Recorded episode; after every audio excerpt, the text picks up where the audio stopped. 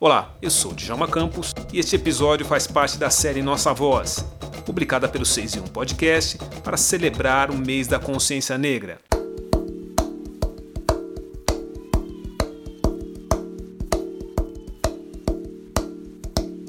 Vamos lá.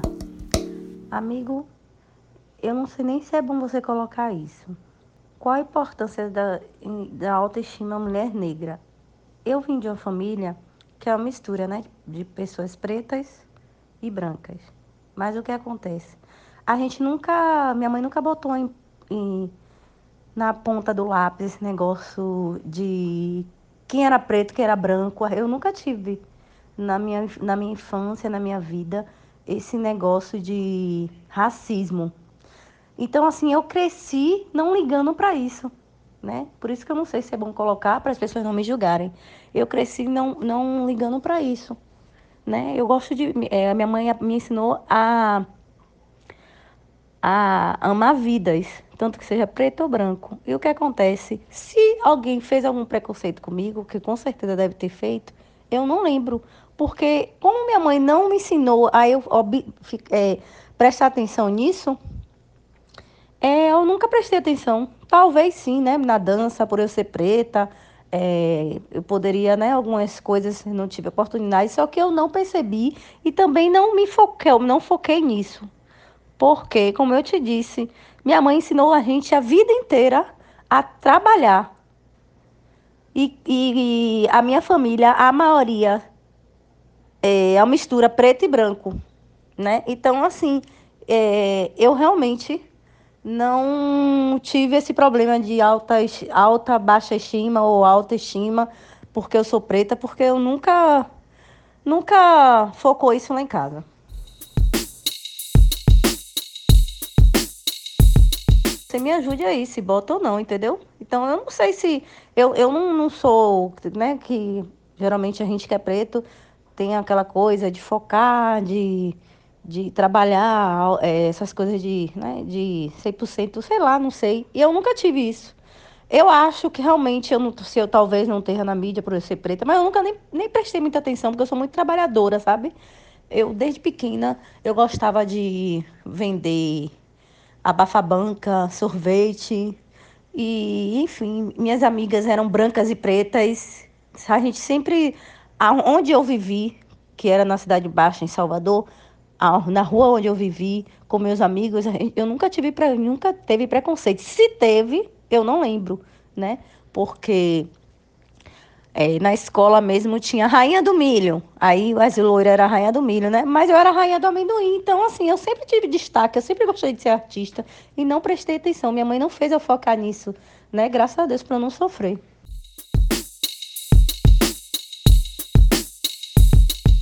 Como eu te disse, a corrente me ajuda a ter autoestima.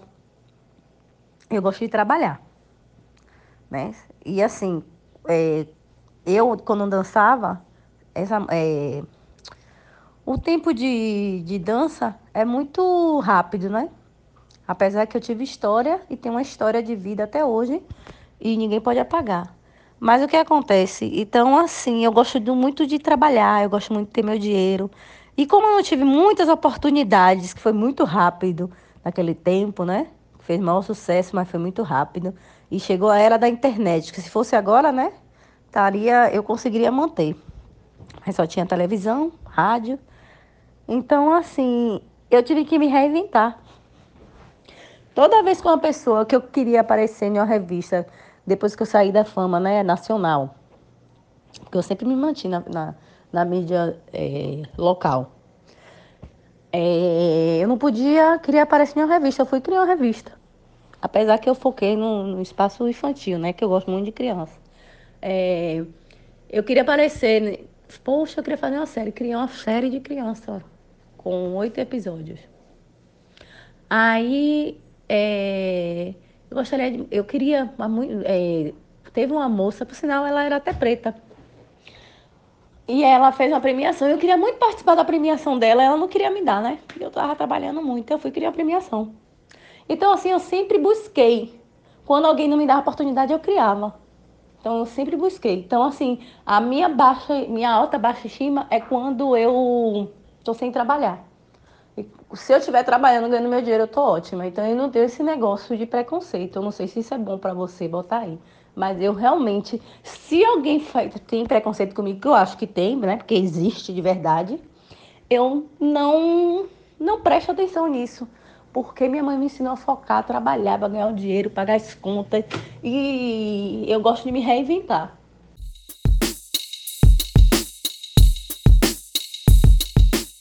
É, eu, eu fui artista muito cedo, você sabe disso, hoje em dia eu tenho 43. Mas eu fui artista, eu tinha o quê? 16 anos.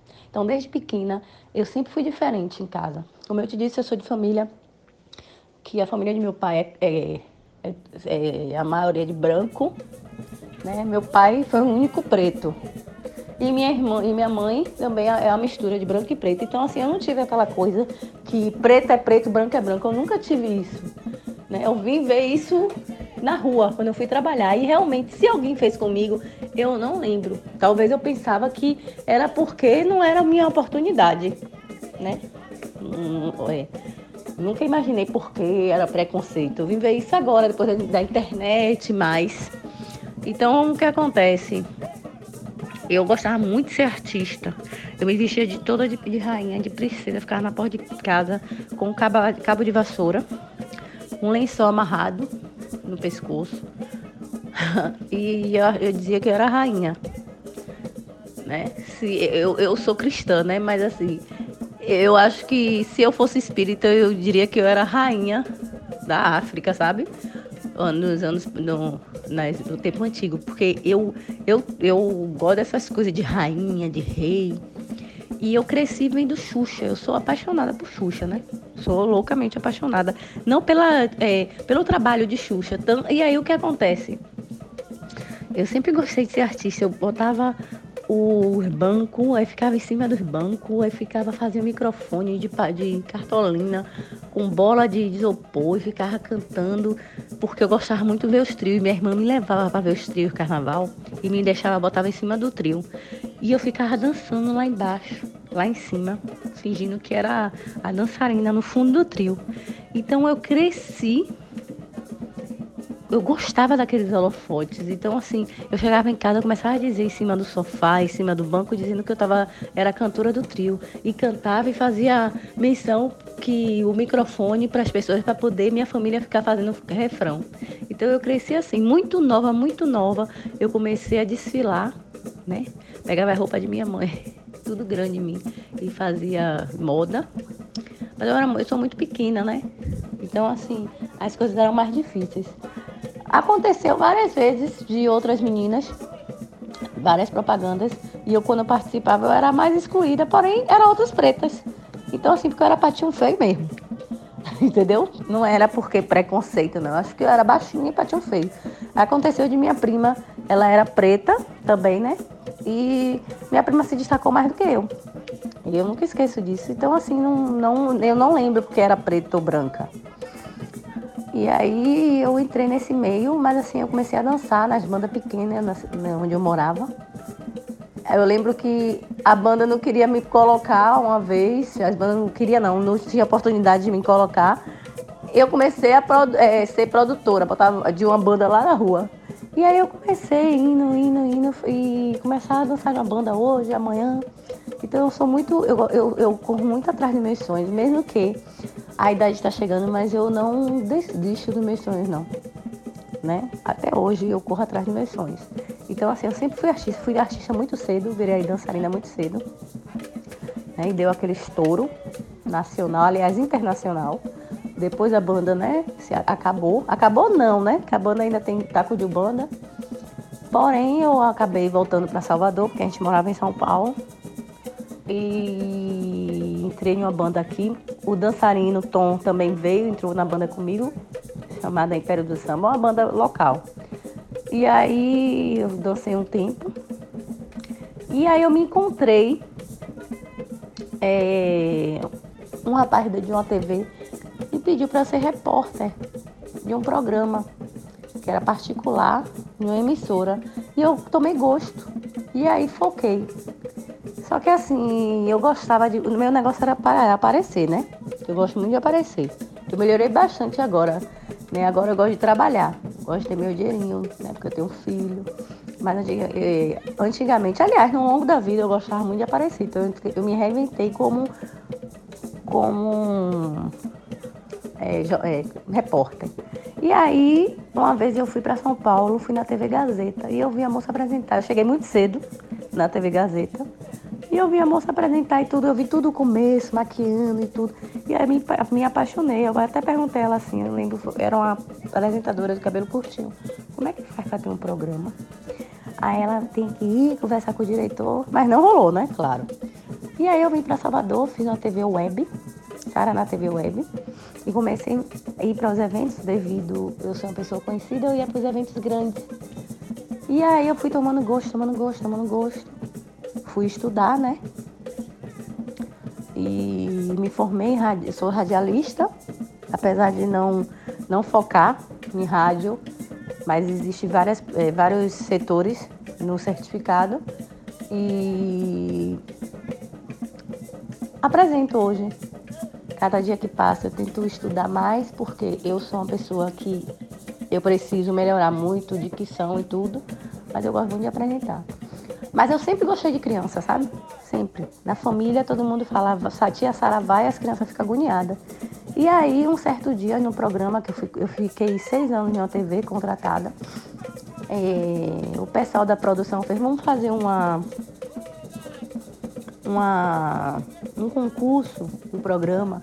Aí eu fiz, só que eu fiz de dois setores, fiz de adulto e de criança. E aí acabou que o grupo, já tinha um grupo de WhatsApp, né? E aí eu não desfiz o grupo e fui fazendo eventos, eventos, botando normas e criei o meu grupo Fashionistas de Salvador. São crianças talentosas. E aí trabalho com isso, né? Mas além disso, eu tenho um, uma premiação, né, Oscar Notáveis, que é todo ano, os melhores do ano. É, isso aí eu faço isso tudo com sem patrocínio, viu? É, às vezes algumas empresas que vai ser, ser enfim, eu faço uma troca ali, aqui faço o evento acontecer. E no de criança, eu, é um custo baixo que as mães me pagam para poder o evento acontecer. Eu tenho o Oscar, eu tenho os fashionistas de Salvador, arroba fashionistas de Salvador, eu tenho arroba Oscar Notáveis, eu tenho a revista Fashionista, o troféu Digitais Influencer Kids, e eu vou criando, né? Tenho, fico me reinventando, porque eu tenho um filho, o filho tem 17 anos, ao contrário de mim, eu, eu tive o meu filho com um rapaz que ele é preto, e ele já tinha esse foco, né? De acho que ele veio de, de muito sofrimento e o meu filho tem essa coisa, né? De autoestima, alto baixa estima, é, de racismo. Ele, ele já luta por isso. Isso é bom, mas não que eu induzi a ele, porque eu não, eu não, a minha, a minha, a minha criação não foi assim. Mas o pai dele Acho que sofreu muito. Porém, assim, eu tive o filho com ele, ele é cantor, né? Daqui de Salvador. Aliás, ele rodou também o Brasil inteiro, o pai do meu filho. É, prefiro não falar nome nem falar dele, porque eu sou casada. E eu tenho um filho e aí eu parei, né, de me expor mais, porque quem tem filho, homem, já sabe, ainda é único, é muito ciumento. Então, eu já tinha saído, se eu não me engano, em três revistas. Não, não parei de trabalhar com público adulto.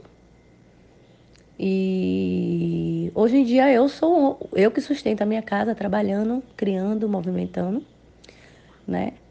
É, o meu esposo, eu conheci o meu esposo. Eu não tenho muito tempo de casada com ele, mas assim, a gente, eu conheci ele na TV, ele é radialista também.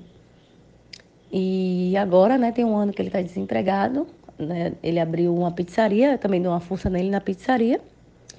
E nós sobrevivemos. De que forma a autoestima influenciou na escolha de seus caminhos pessoais e profissionais? Eu não sei nem se é bom, né, essa entrevista, porque eu acho que tinha que focar mais nisso, né? Eu não tive baixa, alta baixa estima, eu não tive sobre racismo. A minha mãe, como eu te disse, ela não me ensinou. Eu, eu não tive isso.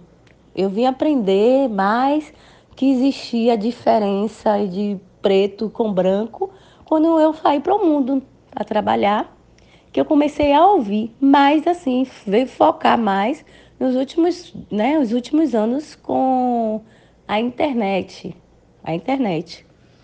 Mas eu vim de um mundo que eu não com a minha, eu acho que eu devo ter tido muito preconceito, racismo na minha vida. Só que eu acho que eu não peguei maldade, eu não percebi. O meu filho já tem esse problema, né? Ele esse tem a baixa, alta baixa estima. Às vezes ele acha que ele é feio, às vezes ele acha que é bonito. E meu filho é um gato, viu? Um lindo. Meu filho é preto. É, ele luta por isso, né? Ele, ele até pede, minha mãe, não fale isso, não fale isso, não fale aquilo porque não pode, me ensina as coisas muito. Então, eu, Sara, eu não posso falar muito dessa coisa. Se não, não, não funcionar isso aí, fique tranquilo. Mas, é assim, minha vida é essa aí mesmo. É... Eu, como uma mulher preta, eu sempre digo a meu filho, é... o Brasil pode até ter preconceito, é, racismo, mas assim, se você for um preto que, que consiga seus objetivos e seja o preto, a preta, é, você vai ter portas abertas em qualquer lugar. Porque onde eu chego, bem arrumada, com meu dinheiro no bolso, eu sou tratada igual um branco. Por quê? Eu acho que, entre aspas, na minha vida, o meu rumo de vida, onde eu passo, é mais questão social. Sabe? Pode ser preto ou branco, mas se tiver dinheiro, pode entrar nos lugares. Agora sim, talvez a minha vida não é diferente das outras. Um beijo com Deus. Eu tô por aqui. Quando vier em Salvador, me fale.